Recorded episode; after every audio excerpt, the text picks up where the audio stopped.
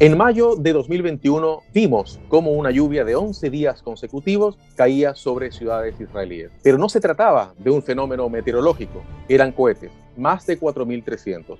Las fuerzas de defensa de Israel, por supuesto, respondieron con contundencia, especialmente sobre objetivos militares que lograron neutralizar. Solemos analizar las historias y motivaciones de esta clase de eventos y su impacto geopolítico. Vemos a los liderazgos, discursos, organizaciones y estados en conflicto, pero rara vez nos detenemos a observar en cómo lo viven los ciudadanos comunes, que a veces solo nos aparecen como una triste estadística de fatalidades. Cómo reaccionan, cómo se preparan, cómo viven el conflicto y cómo tantas veces viven bajo asedio. De eso vamos a hablar hoy. Bienvenidos a En el Fin del Mundo, un programa de análisis de asuntos globales donde conversamos sobre este entorno volátil, incierto, complejo y ambiguo. Hoy nos acompaña Sivan Gobrin.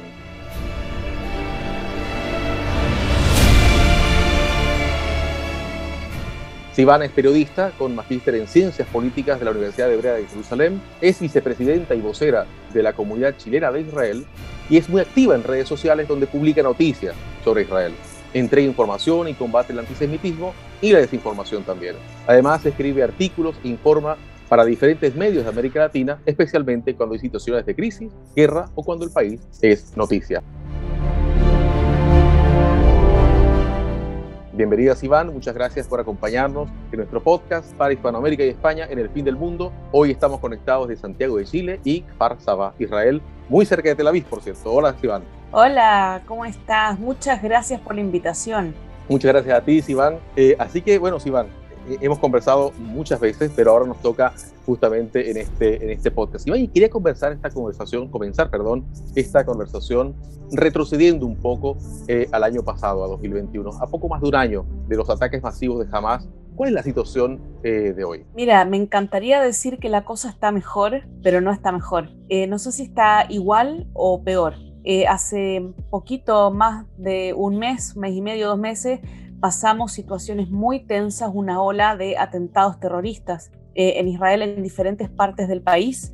Dejaron un saldo de 19 muertos. Tenemos atentados en el norte, en la ciudad de Hedera, en la ciudad de Beersheba, en el sur, eh, en Tel Aviv, que fue un, en el centro, digamos, neurálgico de la ciudad, donde la gente va, se sienta en un bar a tomar algo, en la ciudad religiosa de Elad, eh, o sea, hubo toda una serie de atentados uno tras otro donde eh, fueron asesinados y heridos también israelíes comunes y corrientes por parte de terroristas palestinos y la verdad es que se subió la alerta en, el país.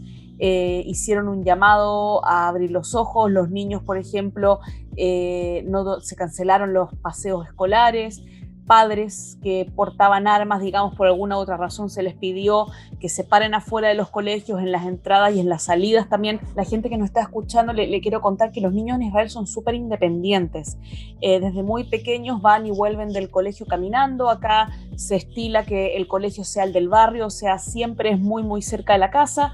Y los niños desde muy chiquititos van y vienen solos mis hijos también. Y en este periodo de un mes, mes y medio que duró toda esta seguidilla de atentados terroristas que el país estuvo en, alerta máxima, fue la misma, dijeron que fue la misma alerta que la guerra de mayo del año pasado que tú mencionas, el mismo nivel de seguridad.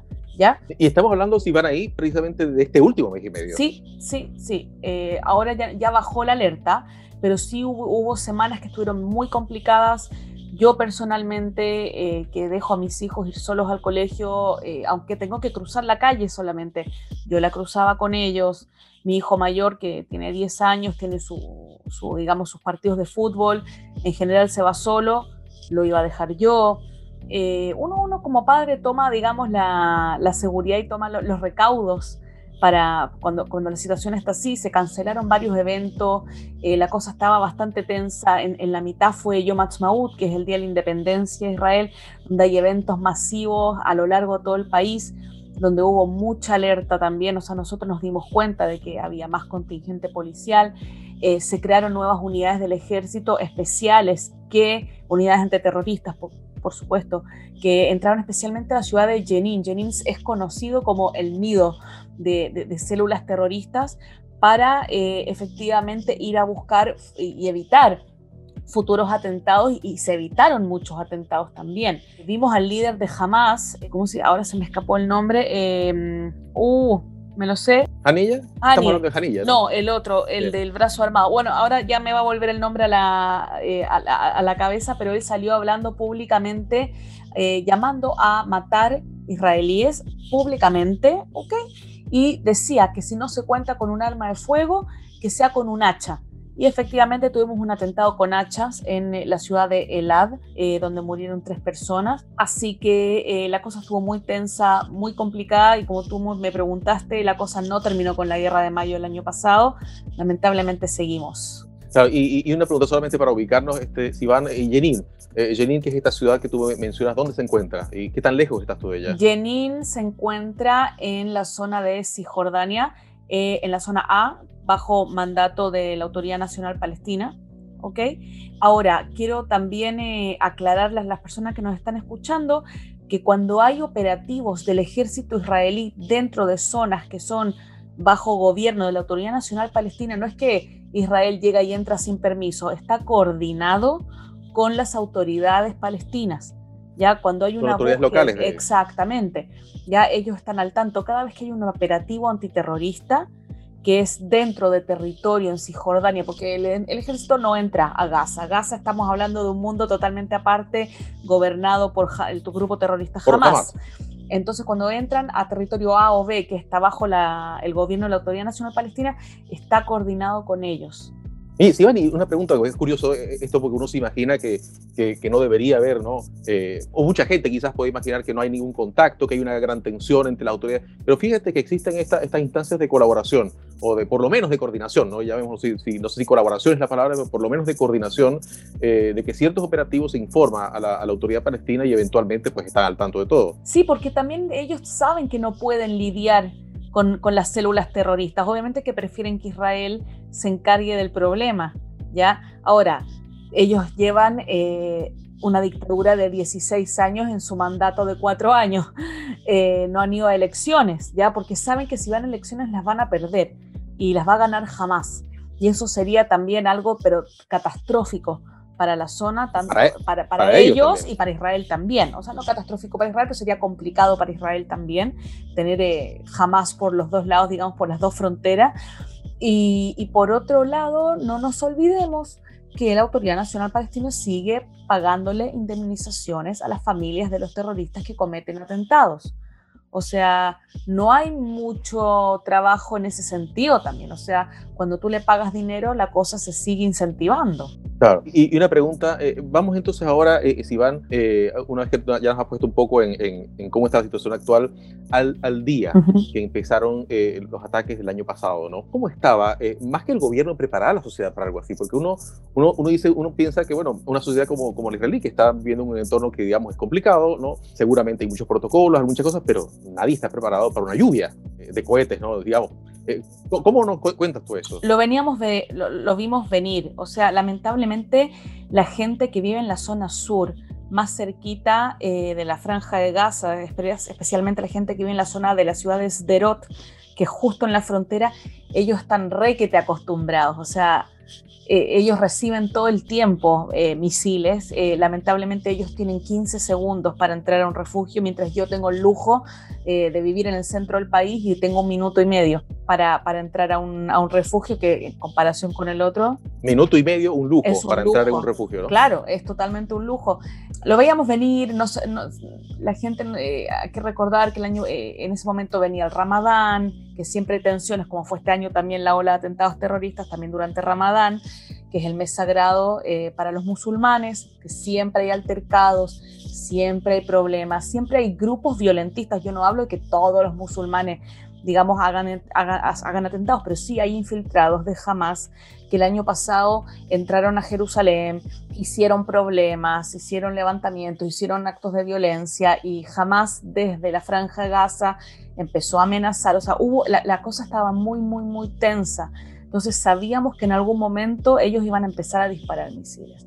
No sabíamos hasta dónde iban a llegar, porque empezaron con el sur, eh, toda la zona, como te dije, cercana a Gaza, eh, hasta Beersheba, que es una ciudad muy grande, es la, ciudad más grande de la, parte del sur de Israel, que está como en el centro, un poquito más alejado de Gaza, y ellos amenazaron que iban a llegar hasta Tel Aviv, por la zona donde estoy yo, no sé si tú te acuerdas que Israel amenazó con bombardear un edificio del canal de televisión que tienen ellos. Sí. Eh, y, jamás contestó diciendo que si Israel bombardeaba ese edificio, ellos iban a llegar hasta Tel Aviv. Y Israel, eh, ¿cómo se dice? Evacuó el lugar, evacuó de, de, civiles el lugar. Y me acuerdo de una entrevista en Chile, que me, en otro medio, que me preguntaron eso.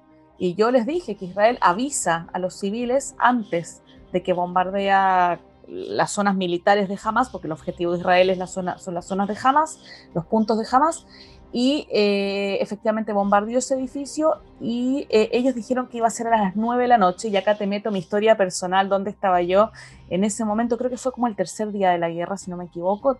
Eh, mi marido estaba con mi, yo tengo tres hijos, mi marido estaba con mis hijos acá en la casa y yo me fui al gimnasio, día normal. Y me acuerdo que ellos habían hablado de las 9 de la noche, pero no sabíamos que llegaban a Tel Aviv pero no sabíamos hasta dónde iban a llegar. Y 20 para las 9, yo venía manejando de vuelta hablando con mis papás por teléfono y estoy por doblar en la cuadra de mi casa, como en el estacionamiento, y escucho la sirena en la radio, porque venía hablando con ellos por teléfono.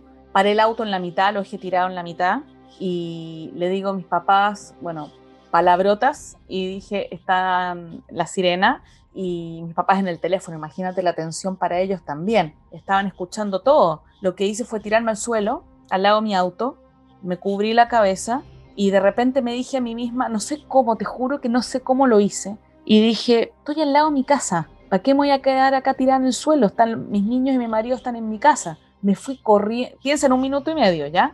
Me fui, dejé el auto botado ahí abierto y me levanté del suelo y me fui corriendo a mi casa y me encontré a mi marido con mis hijos bajando al refugio, porque nuestro edificio es un edificio antiguo, nosotros tenemos el refugio en el menos uno. Eh, los edificios más nuevos tienen una habitación reforzada eh, como refugio por departamento, entonces no hace falta bajar a ninguna parte. Nosotros sí. Y me los encontré en la escalera, así que bajé con ellos al... Todo eso en un minuto y medio. Eh, Imagínate, un minuto y medio. sí, y así que bajamos y es el corazón, son sentimientos encontrados, porque tú tienes el corazón en la garganta porque escuchas los boom, boom, boom, boom del, del, Iron Dome, o sea, de la, de la cúpula de hierro. No sabes si es la cúpula de hierro o si explotó algo en una parte, no lo sabes, pero lo escuchas. Los niños están muertos de susto, pero tú tienes que estar tranquilo para que los niños estén tranquilos, para transmitirles algún tipo de seguridad. Ellos igual ese día tuvieron, eh, y sé que me lo ibas a preguntar también, que tenías ganas de saber cómo se ve, digamos, con los colegios, con los niños, cómo se preparan, ese día, sin saber que ellos iban a llegar a Tel Aviv, hicieron una preparación, un ejercicio en el colegio. Un simulacro, digamos, para... Un simulacro, esa es la palabra, exactamente. Entonces yo durante ese día ya lo había conversado con mis hijos. Entonces al grande de 10 años yo le pregunté, ¿Y qué pasó? No sé qué, cuéntame. Sí, nos dijeron para dónde nos tenemos que ir, dónde tenemos que bajar. Hay un lugar seguro en el colegio para todos los niños que tienen que salir ordenados de la clase, sin correr, eh, tranquilo. Y yo le dije, ¿tú entiendes por qué? Me dice, sí, sí, porque nos quieren molestar, me decía. ¿Ya? Y la, y la del medio, que tiene siete, estaba un poco más nerviosa después del simulacro y yo le traté de explicar, digamos, que bueno, que es importante saber lo que sé yo. Bueno, y la más chiquitita no tiene idea porque tiene tres años, pero ellos ya venían un poco empapados de eso porque lo habían vivido durante el día y creo que fue mejor, porque lo, lo, vieron ese día, ¿me entendís? Entonces... Claro, lo tenían, muy fresco el asunto. Lo tenían muy fresco, entonces... Ficticio, pero, pero bueno, pero... claro, entonces sabían que algo podía pasar, sabían que era... Porque en este país todo se habla, todo se explica, o sea, los niños saben exactamente lo que está pasando. No hay algo así como lenguaje especial de niños, o sea, obviamente se les explica según su edad, pero los niños saben qué pasa cuando hay misiles. Hay un dibujito eh, animado que yo se lo mostré a mi hija del medio que se llama Tili Atil. Tili en hebreo es misil. Entonces, como Tili el misil. Y es un dibujito que el Tili te muestra y te dice que es el misil de la cúpula de hierro, que él está para defendernos, y se lo mostré y la verdad que le, la tranquilizó bastante y bueno, estuvimos ahí en el refugio con los vecinos y es increíble porque la gente que estaba caminando por la calle. Si yo estoy caminando por la calle, no estoy en mi casa y me toca la sirena, me meto a cualquier edificio.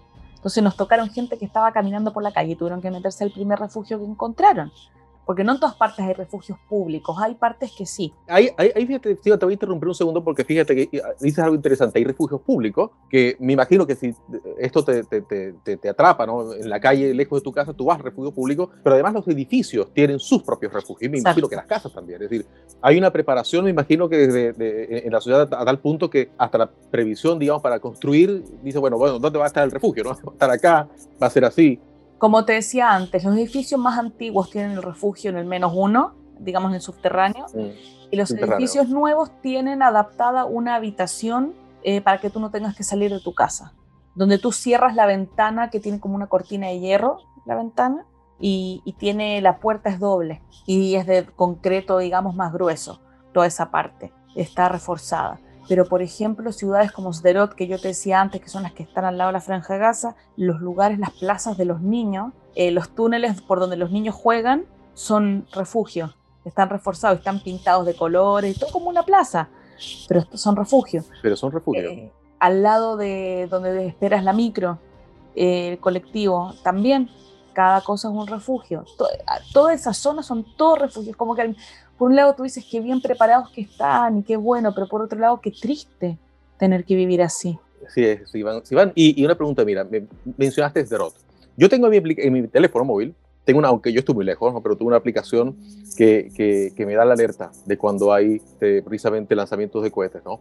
Y justamente quiero que nos hables de eso, ¿no? De la tecnología involucrada en, en, todas estas situaciones, porque yo puedo enterarme a muchos kilómetros de distancia que cuando están lanzando misiles, porque me llega y me sale muy típicamente es de ROT, es de las primeras que normalmente me, me, aparece tristemente, de este, eso y otra cosa que tú mencionaste, la cúpula de hierro, ¿no? Kipat que es como se dice en, en, hebreo según recuerdo, son dos cosas fundamentales acá. Es decir, por una parte, los sistemas de alerta y explícanos qué también es, uno, cómo funcionan los sistemas de alerta y qué es esto de la cúpula de hierro para las personas que nos escuchan.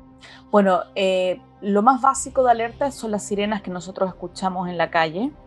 Si tú vas en el auto, eh, se detienen las transmisiones de la radio y la escuchas en la radio y la voz te está diciendo Seba Adom, o sea, color rojo, eh, alerta roja en tac, tac, tac, y te dicen qué ciudades está sonando la sirena por si tú estás ahí. Después, si tú estás viendo la tele, las noticias, y esto es tremendo, porque durante la guerra era una cosa de loco. Tú estás viendo las noticias y al lado de la persona que está dando las noticias te salen eh, Chevadón, color rojo, en tac, y todas las listas de las ciudades todo el tiempo, y otra vez.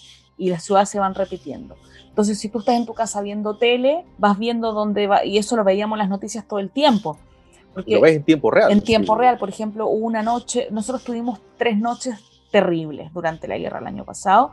Una noche que no la dormimos, en, o sea, que era subir y bajar todo el tiempo del refugio. Eh, y, no nos queríamos quedar a dormir ahí porque hacía, o sea, no, frío, pero estaba ahí inhóspito. Yo no quería dormir ahí con los niños, entonces volvíamos a la casa, pero sabíamos que teníamos que dejar los zapatos en la puerta. Bueno, eh, esas son las tecnologías, digamos, en tiempo real. Después, como me preguntaste, está el tema de la cúpula de hierro, que es algo que nos ha salvado la vida, porque imagínate si esos 4.300 misiles hubiesen caído en, eh, en terreno, digamos... claro, porque de, hecho, si van, una de las cosas sorprendentes es precisamente esa, es decir, nosotros más noticias y de pronto, y, voy a hacer aquí muy frío, ¿no? Pero voy a hablarlo por, por el número frío porque a veces hay que poner las cosas en proporciones, ¿no? Tú piensas en 4.300 misiles y piensas en 4.300 misiles cayendo sobre gente y tú dices aquí tiene que haber una masacre terrible. Sin embargo, los números de, de, víctimas eran relativamente bajos, ¿no? Gracias a la cúpula de hierro. Exactamente. Entonces, ¿cómo funciona la cúpula de hierro? ¿Cómo funciona la cúpula de hierro? Es una especie de batería antimisil que son varias, ¿no? El país no es que tiene una sola, tiene muchas que las va trasladando a las zonas eh, donde son más críticas. Son móviles Son móviles. Y, lo que hacen es que detectan cuando viene un misil, del, digamos, de ellos, de, de, Hamas o de Hezbollah, cuando vienen desde el norte, eh, lo que hacen es detectar el misil en el aire con un radar y la cúpula dispara un misil que, lo, que, que, que, digamos que se junta con el otro en el aire y lo explota. Lo intercepta, claro. Exacto, lo intercepta y lo explota y, eso obviamente evita que, caiga en, terreno civil y que mate gente y que destruya casas, etcétera. Tengo entendido, Iván, que tiene una efectividad altísima, de 85-90%, es decir, lo que explica de por qué esos 4.300 cohetes no causan eh, más, víctimas. Exactamente, o sea, ha pasado que a lo mejor no, no se ha activado la cúpula de hierro y que han caído misiles en territorio abierto o que, no, o que cuando son muchos, digamos, no los alcanzan a interceptar todos, pero como tú muy bien dijiste, es más de un 80% de efectividad y eso, digamos, nos salvó la vida. Y de hecho yo te digo, yo veía las noticias y yo escuchaba los boom boom y veía las noticias y veía donde estaba escrito que estaban cayendo misiles. Ni siquiera era en mi ciudad, era en la ciudad al lado, la que tengo acá pegada, pero yo lo seguía escuchando. Claro. Yo, recuerdo que hay un, hay un video que salió hace un tiempo atrás ya, no sé, no recuerdo si se estaba estrenando, tenía poco tiempo la cúpula de hierro eh, funcionando, y era un matrimonio. Y se escuchaba la música del matrimonio, ¿no? Y de pronto se escuchan, no, no recuerdo si eran sirenas, pero eh, se, ve en el cielo, ¿no? Precisamente la cúpula de hierro en acción, ¿no? Y eran misiles que, iban y venían y, explotaban en el cielo. imagínate, tú, la gente que estaba abajo podía ser víctima de eso y ver cómo les estaba salvando la vida eh, esta tecnología increíble, ¿no? Bueno, se está desarrollando una nueva tecnología también que yo espero que, que se pueda ya empezar a usar, que no la necesitemos obviamente, ¿no? Pero que es, eh, en vez de misiles que interceptan, es con láser. No sé si tú la has visto, eh, ya se está probando y ya se lanzó como, al, no al mercado, digamos, pero ya se está, está en terreno. Eh, es una especie de cúpula de hierro, pero que en vez de lanzar misiles, intercepta los misiles con láser y es mucho más barato porque sale mil, cada misil de la cúpula de hierro sale como 50 mil dólares. Cada uno. y es decir, piensa tú este en, el dinero que va cada vez que. Claro, y este, y este láser sale 3 dólares por disparo. Imagínate, de 3 dólares a 500 a, a 50 mil, sí. A 50 mil por, por cohete, imagínate. Por tú, Claro, porque uno, uno, dice, bueno, e, este, piensa tú la cantidad de vidas que se salvan, es una cantidad de dinero tremenda, pero también es un dinero que también va a servir, podría servir para, otras cosas, ¿no? Lamentablemente Israel tiene que gastar mucha plata en seguridad. Exactamente. Bueno, es que esa es la cosa, que eh, al estar en una zona tan, tan complicada, con una situación tan difícil... No es gastar plata, es invertir. invertir, exactamente. Y, y además, este, Iván, que eh, otra cosa que no sé si no, alcancemos a hacer un comentario pequeño sobre eso, pero, pero la, la industria, este, es decir, gran parte del incentivo este, tecnológico que, que tiene este, Israel para esta producción de cuestiones de altísima eh, calidad este, y de altísima efectividad tiene que ver precisamente con la presión este, que tiene, es decir, necesita un imperativo tecnológico superior sí, para poder resistir. Lamentablemente, eh, cuando, tienes, cuando vives con vecinos tan hostiles, eh, no te queda otra. No te queda otra que arremangarte, digamos, las, mangas y, decir, bueno, ¿cómo nos podemos defender? Es, lo que se llama la legítima defensa, ¿no? Hay un dicho ahí que decía que si, que si los terroristas o que, digamos, bajan las armas, va a haber paz, pero que si Israel baja las armas, no va a haber más Israel.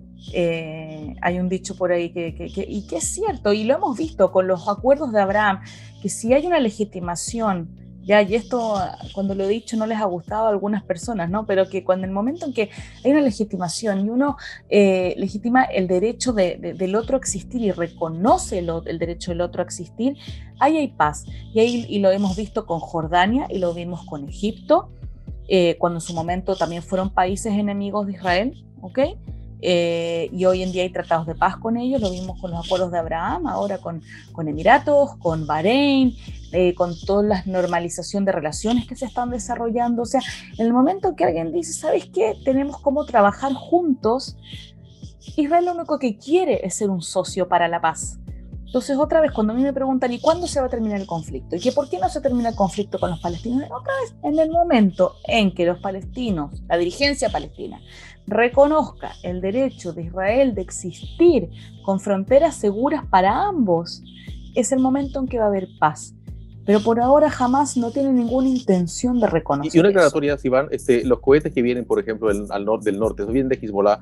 Eh, esto, estos cohetes que vienen de Hezbollah vienen del sur del Líbano, imagino. Sí, vienen del sur del Líbano, pero también se habla de células palestinas de Hamas en el norte del país, en el sur del Líbano, que no siempre tienen que ver con Hezbollah, porque por ahora a Hezbollah no le, no le conviene una guerra con Israel. No le conviene que Israel entre al Líbano ahora, como lo hizo el 82 o lo hizo el 2006. Eh, hay células de, palestinas en, en, el, en, sur del Líbano también, y bueno, sabemos que el gran financiador de esto es Irán, que a través de Irán no se mancha las manos, ¿no? Irán eh, ataca a Israel a través de, de Hamas, a través de Hezbollah en su momento, o a través de células de Hamas en el norte, o ataques cibernéticos, o sea, justo yo hablaba, yo también tengo un podcast, ah, justo hablamos en el capítulo pasado sobre esta como guerra silenciosa también que hay entre Israel y el Líbano a través de ciberataques, que no son menores, drones. Hay un montón de reportajes en que iraníes han tratado de reclutar israelíes como espías también, o sea, esto no, una guerra con Irán no es solamente el tema de, de, misiles o si Irán va a llegar con algún misil hasta acá o no, o lo que sea, sino que es algo mucho más silencioso y es una guerra de inteligencia también. Claro. Eh, Sivan, eh, tú nos relatabas cómo sentiste miedo en el momento, obviamente, de, los ataques, tu familia, temer por, por, tantas cosas, pero cómo, y, algo, algo creo que respondiste eso, pero cómo es que el miedo no parece amilanar a los israelíes. Es decir, eh, hay un, eh, está, pero... Hay un sentimiento de resiliencia en este país impresionante. Te doy un ejemplo. Después de que fue el atentado en Tel Aviv, el, que el último en la calle Dizengoff, que como expliqué es una calle que está llena de restaurantes y de bares y está súper transitada y es el alma de la, de, la ciudad y, y, ese jueves en la noche donde apareció un terrorista armado y mató a dos personas en un bar e hirió a varias también, eh, si tú, no sé si viste fotos del bar al día siguiente, lleno de banderas, lleno de fotos, lleno de velas, lleno de flores, la gente cantando, no importaba si eras religioso o no religioso, hombre, mujer, niño, de izquierda a derecha, todos cantando, todos rezando eh, ahí en ese lugar. Y ese día en la noche volvieron a abrir el bar y la gente fue a comer el, israelí es muy resiliente, eh, eh, tiene la mentalidad de esto no me, va, no me va a tirar al suelo, porque si, me, porque si me tira al suelo se acaba el país.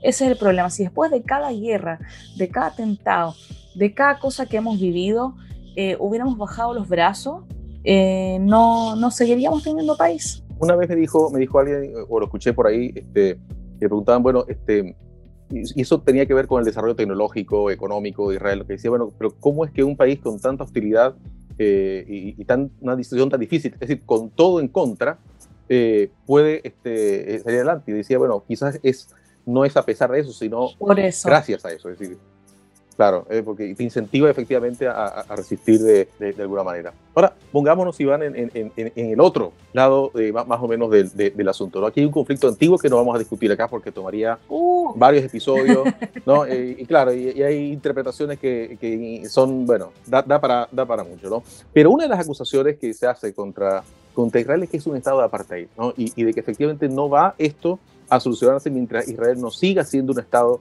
este, de, apartheid. Pero ¿cómo lo ve este, una, una ciudadana este, israelí? Uy, Israel es un estado apartheid y por eso tiene un partido árabe en la coalición. Así de apartheid es. Eh, que en su parlamento, en la Knesset, no solamente el partido RAM, que es el partido árabe, forma parte de la coalición de gobierno, sino que tienes otros partidos árabes que representan a los ciudadanos árabes israelíes.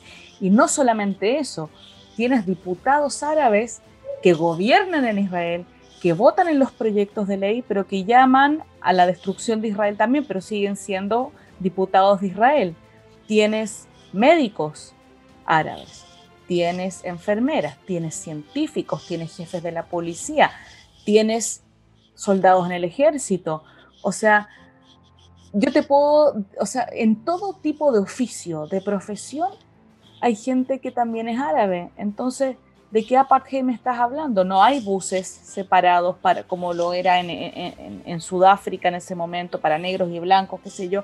O sea, yo creo que en Sudáfrica una persona de color nunca hubiese soñado con ser médico, nunca hubiese soñado con ser parte del gobierno del país tampoco. Entonces, esa etiqueta de apartheid es totalmente ridícula, porque hay que diferenciar a los árabes israelíes con, digamos, con carne de identidad israelí, que son parte de la sociedad, y, la enfermera que me atendió en el parto de mi hija también era árabe, y la que me la cuidó en la neonatología también era árabe, y la que me atiende en el correo, bueno, en fin, o sea, puedo decirte mil ejemplos aparte del tema del gobierno. Y por otro lado, tienes a los ciudadanos palestinos que viven en Gaza o en Cisjordania, que tienen su propio gobierno y que obviamente les conviene venir a trabajar a Israel, recibir su permiso de trabajo, eh, porque ganan mucho mejor acá, porque sus gobiernos no se preocupan de ello. Entonces, ¿de qué apartheid estamos hablando? O sea, nosotros tenemos la responsabilidad de hacernos cargo de aquellos palestinos que son eh, que están bajo gobierno de Hamas o de la Autoridad Nacional Palestina, pero ellos quieren su propio Estado. Entonces, si somos independientes, no somos independientes, no hacemos cargo, hasta dónde Israel se hace cargo. Me acuerdo cuando fue la campaña de vacunación contra el corona, hubo muchísima crítica de que por qué Israel no vacuna a los palestinos. Primero que Israel sí mandó vacunas, ¿ok? Para ayudar.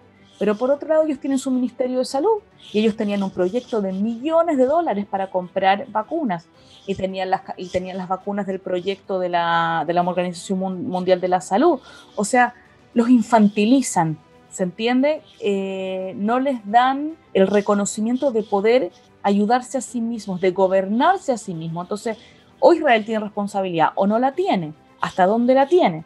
Entonces, el tema del apartheid ya es un, eh, un argumento que es tan fácil de debatir y que es tan fácil de, digamos, de, sacar porque mira el gobierno, mira la coalición. O sea, tenemos un partido árabe gobernando. Toda la... Es, y, no hay, y no hay, por ejemplo, de, pronto, eh, me imagino que muchas veces pudiera decirte, eh, no hay, por ejemplo, discriminación para llegar a ciertos niveles, por ejemplo, o, de gobierno, o, de la vida pública, o, tienes a un jefe de un partido otra vez, el mismo argumento, un jefe de un partido político árabe en, la coalición de gobierno. Tienes jefes de áreas de salud de los hospitales más importantes del país que son árabes también. Eh, un árabe israelí puede estudiar en Israel, puede estudiar una carrera, puede ser médico, dentista, lo que quiera, ¿ya? No, obviamente que siempre hay prejuicios porque todos tenemos prejuicios y ellos tienen prejuicios contra nosotros. Hay que, o sea, en todas las sociedades se aceptan más, se aceptan menos, pero nadie les cierra las oportunidades. Si alguien quiere estudiar, puede estudiar. Y si alguien quiere ser profesional, va a ser profesional. Y si quiere ser político y hablar en contra del propio país en el que gobierna, como lo hizo Ayman Odeh, que es el, líder de la lista conjunta árabe en, en la Knesset, en el Parlamento, que se dio el lujo de decirle a los jóvenes árabes que están en el ejército de Israel que no sirvan más, pero, eh, pero es diputado del país. Entonces es como que es ridículo. Y, una pregunta, Iván, este, ¿cuántos árabes viven más o menos en, en, Israel? Uh, creo que casi dos. No, no, no, estamos hablando de los que, de los que trabajan. No, no, árabes israelíes. árabes Claro, ¿sí? Dos millones, si no me equivoco. Sí, estamos hablando como un 20% sí, de la población, si, no me estoy equivocando, un número así parecido. Sí, sí, sí. hoy día somos 10 millones de habitantes, así que sí, algo así. Ahora, sí, Iván, una, una, una pregunta, ¿no? Hay esfuerzos entre israelíes y palestinos para estrechar lazos, es decir, en sociedad civil me refiero, eh, eh, acercamiento ¿no? entre, entre organizaciones, qué sé yo, eh, no de gobierno, sino gente común que vamos a estrechar lazos.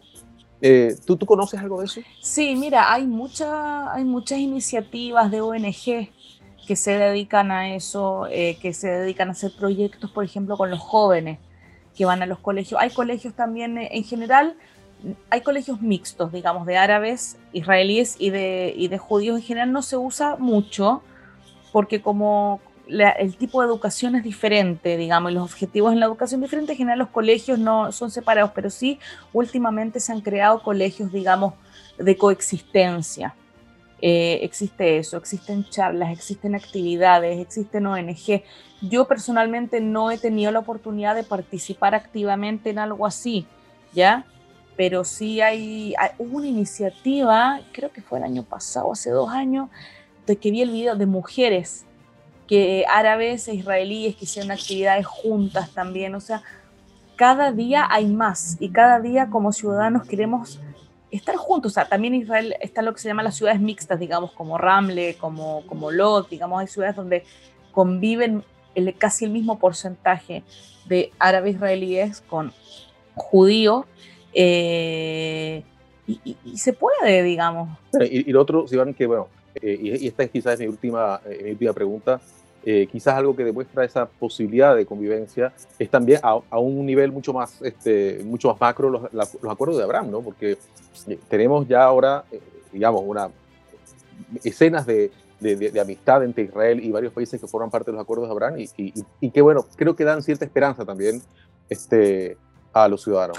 Eh, es algo bien irónico porque cuando empezaron los, digamos, se concretaron los acuerdos de Abraham, se cayó el paradigma que tu, estuvimos escuchando por muchos años que decía que Israel no va a poder hacer paz con los otros vecinos hasta que no haga paz con los palestinos. Y pasó al revés. Israel hizo paz con sus vecinos, dándole el ejemplo a los palestinos que también pueden. Eh, fue un paradigma que estuvo dando vueltas por mucho tiempo y se cayó eh, con los acuerdos de Abraham.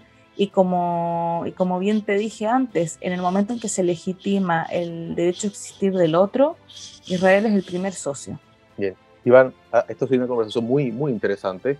Eh, yo quisiera ya para, para, para, terminar pedirte, bueno, uno, cómo y dónde, este, Iván, pueden seguirte. Eh, tú, estás en Twitter también, eres muy activa ahí y, tienes un podcast. Cuéntanos un poco de eso. Bueno, mi Twitter es arroba Gobrin, así que ahí me pueden seguir. Yo tengo días más hiperventilados donde escribo más y días más tranquilos, pero en general trato de estar posteando noticias que no se ven en todas partes, no lo que sabe todo el mundo, ¿ya? Eh, obviamente cuando pasan atentados y cosas así, estoy siempre tratando de, de escribirlo en primer momento, al momento en que pasa, así que están invitados a seguirme en arroba en Twitter. Eh, tengo un podcast que se llama Jutzpa Chilensis, que lo hacemos junto con dos colegas míos, Gabriel y Hernán, que son chilenos que también viven acá en Israel, que juntos somos el, digamos, los que llevamos la, comunidad chilena de Israel acá, esta ONG que levantamos. Y es un podcast bien entretenido que sale todas las semanas en nuestras redes sociales. Pueden buscarnos en, Facebook, en Twitter como Comunidad Chilena de Israel, donde eh, desmenuzamos temas de Chile, temas de Israel, eh, actualidad, antisemitismo, política, eh, y la verdad que eh, es bastante entretenido, cada somos gente muy distinta entre los tres, tenemos pensamientos políticos muy diferentes, y eso es lo rico, digamos, que, que nos complementamos muy bien, a veces nos peleamos, pero siempre volvemos a ser amigos porque entendemos que ahí está, digamos, la, riqueza de la conversación y del debate, digamos, donde hay diferentes opiniones, pero siempre respetando al otro. Qué bueno, Iván. y, una última, última cosa, siempre le pedimos a, las personas que vienen, o casi siempre, procuramos hacerlo, eh, que nos recomienden alguna serie, alguna película donde uno puede entender un poco más de lo que hemos hablado.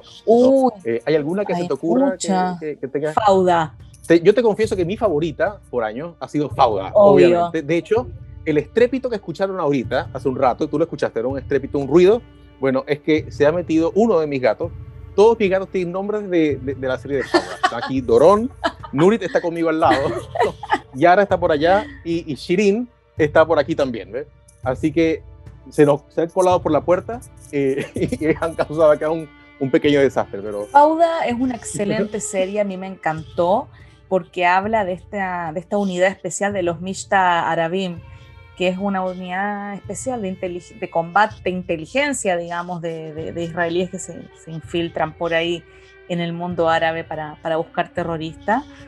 Eh, es muy bueno. Y que tiene varios actores árabes. Tiene muchos actores árabes. tiene varios actores árabes, claro. Y ellos hablan árabe también, perfecto. Eh, está Teherán también con el tema de Irán, es una, que es una serie muy, muy, muy buena. Eh, no sé si tú la viste, ahora salió la Esa no la he visto. Teherán tiene la primera. Teherán todavía no la he visto. Bueno, ya salió la primera temporada el año pasado, ahora salió la segunda temporada, es impresionante. Es una especie de fauda, pero en Irán. En Irán, pero Fauda está en Netflix, eh, me parece que Teherán no está en Netflix. No. Eh, o me parece que no está, que está en HBO o algo así. No, no, estoy ah, seguro. sí, HBO la compró, tienes razón. Ah, ya. Tienes razón, HBO la compró y si no, para los que entienden hebreo, ¿verdad? No sé si está con subtítulos en inglés, está en el canal CAN de Israel, CAN 11, C-A-K-A-N. K-A-N, Es donde, es donde está. Eh, ¿Qué más? Hay otra serie también que se llama When Heroes Fly, cuando los, héroes vuelan, que trata el tema del post-trauma de los soldados, que acá es todo un tema, o sea, Acá los soldados que, que tienen post-trauma tienen todas unas ONGs que los apoyan y el Ministerio de, de Defensa tiene todo un plan eh, hay beneficios económicos, bueno, eso lo, hablaremos en otro momento, pero sí hay, un, eh, hay una deuda muy grande, digamos, en ese sentido, porque hay, hay ONGs que se ocupan, por ejemplo, que se llama de los niños y las viudas, huérfanos y viudas del ejército, niños que perdieron a sus papás en las guerras, mujeres que perdieron a su esposo. Es el precio que tenemos que pagar, lamentablemente. bueno, y hay una que, dejo el dato ya para, para, para cerrar, hay una que tiene una, más una perspectiva distinta a la, israelí que se llama esta, nueva obra, se llama 200 metros con Ali Suleiman, ¿no? Ali Suleiman es un actor árabe, pero árabe parece que es nacido en Israel también, ¿no? Mm. pero muestra un poco más otra, pero tiene varias sorpresas interesantes, ¿ah? tiene varias, te, recomiendo que la veas porque está interesante. Bueno. 200 metros se llama. La voy a eh, Fauda es mi preferida definitivamente. Ahora es cuarta temporada en julio. Ahí viene, ahí viene cuarta temporada, exactamente. La estamos esperando. Estamos esperando como siempre. Bueno, Sibar, un millón de gracias por esta, interesantísima eh, conversación, eh, muy esclarecedora, con muchos datos, con muchas cosas interesantes. Y bueno, ojalá sigamos conversando, porque esto da para episodios completos. Así es, muchas gracias que estén todos muy bien. Muchas gracias, Iván.